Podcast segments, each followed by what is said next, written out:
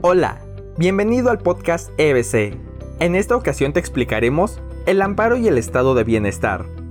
Comencemos. El juicio de amparo constituye el medio operativo mediante el cual Estado y sociedad convergen para dimirir día a día, expediente por expediente y actuación tras actuación esta controversia. Por lo tanto, su estudio debe realizarse con el mismo temple y a la vez la misma versatilidad.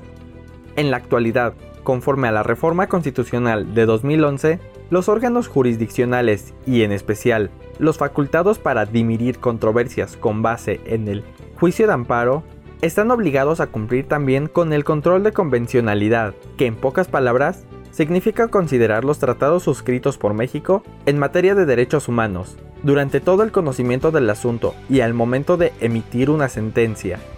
El JDA, o juicio de amparo, como medio de control constitucional, se convierte entonces en una herramienta de aplicación de los derechos humanos, lo que en teoría significa, conforme al nuevo paradigma jurídico, una vía para asegurar el estado de bienestar, pues al invertir el criterio y priorizar al individuo por encima de la ley general, se pretende que el Estado de Derecho quede asegurado en beneficio de todos. Sin embargo, subsiste una consideración que debe resolverse. Es prioritario que el individuo, en todo momento, o bajo qué criterios el juzgador debe darle prioridad al llamado bien común? Conforme a nuestra legislación actual en materia de amparo, esa respuesta la dará cada órgano conocedor del juicio de amparo en cada resolución que emita.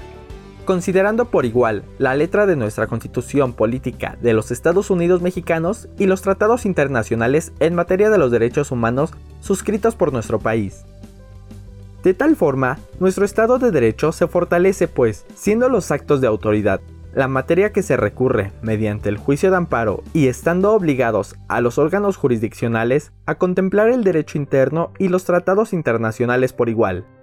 Al tratarse de los derechos humanos, el juicio de amparo se erige como el instrumento jurisdiccional idóneo para garantizarle a los gobernados que su esfera jurídica individual estará protegida no solamente conforme a la Constitución, sino conforme a los criterios del mundo civilizado.